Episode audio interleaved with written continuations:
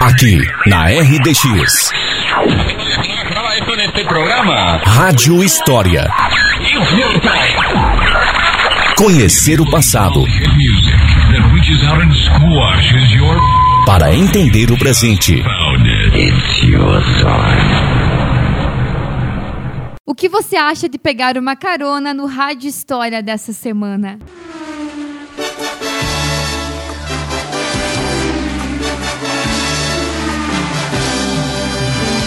Olá, caros ouvintes do Rádio História, bom dia! Domingo chegando, dia de se programar para assistir aquela corrida especial com disputas acirradas entre os carros, carros quebrando, saindo da pista, pneus furados, grandes pilotos, quase um mundial de construtores. Pois é, parece, mas não estou falando da Fórmula 1 e também não estou falando de assistir uma corrida dessas pela televisão, que nessa época do episódio de hoje do Rádio História as TVs eram raros artigos de luxo. Estou falando de assistir a corrida ao vivo, com os carros voando a 200 km por hora. Isso sim devia ser emoção na pista. E para vocês, meus caros ouvintes, a emoção será maior ao saber que essa corrida teve como palco nossa querida São Mateus do Sul.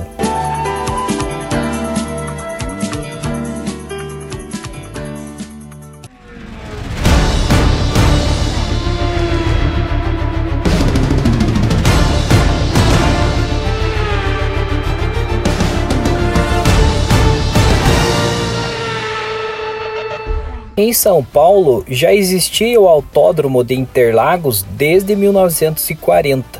Em 1956 realizou-se a primeira prova de longa duração, as Mil Milhas Brasileiras, onde predominavam as carreteiras, que eram carros adaptados, aliviados o peso e com motores enormes V8, oriundos dos carros americanos Ford e Chevrolet.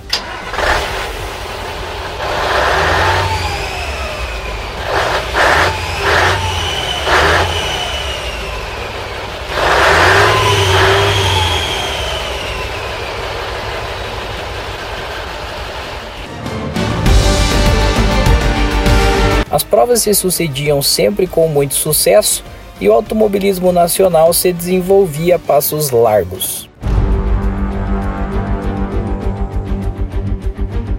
O episódio de hoje vai nos levar para mais de 50 anos atrás para contar sobre uma corrida de estrada final da década de 60, num domingo, 4 de fevereiro de 1968 especificamente, e o trecho era de Curitiba até São Mateus do Sul, ida e volta, durante a inauguração da rodovia do Xisto.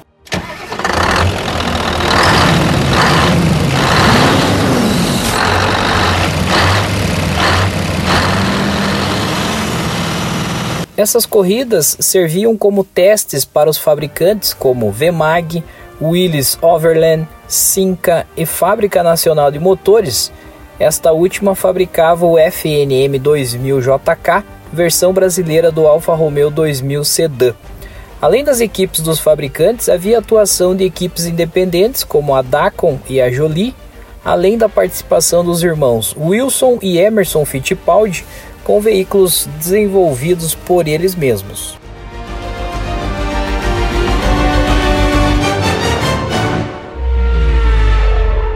Mas vamos para a nossa história.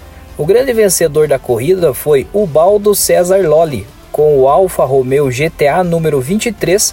Ele era integrante da equipe Jolie e o interessante era que seu carro tinha uma potência baixa, chegando até a metade de alguns concorrentes que tinham motores muito maiores. Talvez esse resultado se deu pelas características do trajeto que por ser de estrada possuía mais retas do que curvas, apesar do trecho sinuoso próximo da cidade da Lapa. O objetivo era inaugurar a rodovia do Xisto e o percurso era de 142 quilômetros entre a capital e São Mateus do Sul, mais a volta, passando pela cidade da Lapa. Além dos pilotos contarem com o privilégio de uma hora de descanso aqui na capital do Xisto, São Mateus do Sul.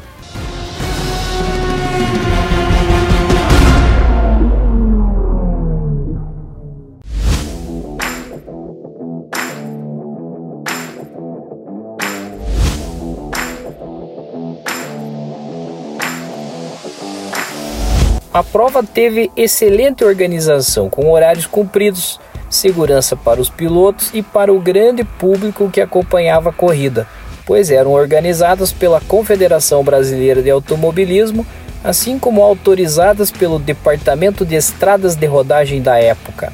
Às quatro da tarde, os carros voltaram para Curitiba com as posições quase inalteradas. Lolly cumpriu o trajeto em 1 hora 29 minutos e 13 segundos, atingindo a incrível média de mais de 180 km por hora.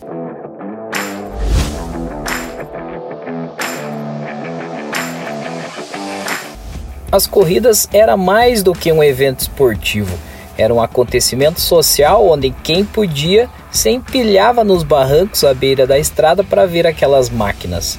São Mateus do Sul está no registro da história dessas corridas. Essa corrida seria uma das últimas de estrada no Brasil, sendo que após essa da rodovia do Xisto, aconteceria mais algumas provas no Rio Grande do Sul em 1968 e 69 sendo o circuito em Costa da Serra a última da modalidade no Brasil. E adivinhe quem ganhou a prova? O mesmo Alfa Romeo GTA número 23, mas agora com um piloto diferente, o Rafael Rosito. Uma curiosidade: o Brasil começou a fazer parte do calendário de Fórmula 1 a partir de 1973 após a aprovação do circuito de Interlagos pela Federação Internacional do Automóvel, onde nesse ano, no GP do Brasil, Emerson Fittipaldi foi o campeão com a Lotus Ford.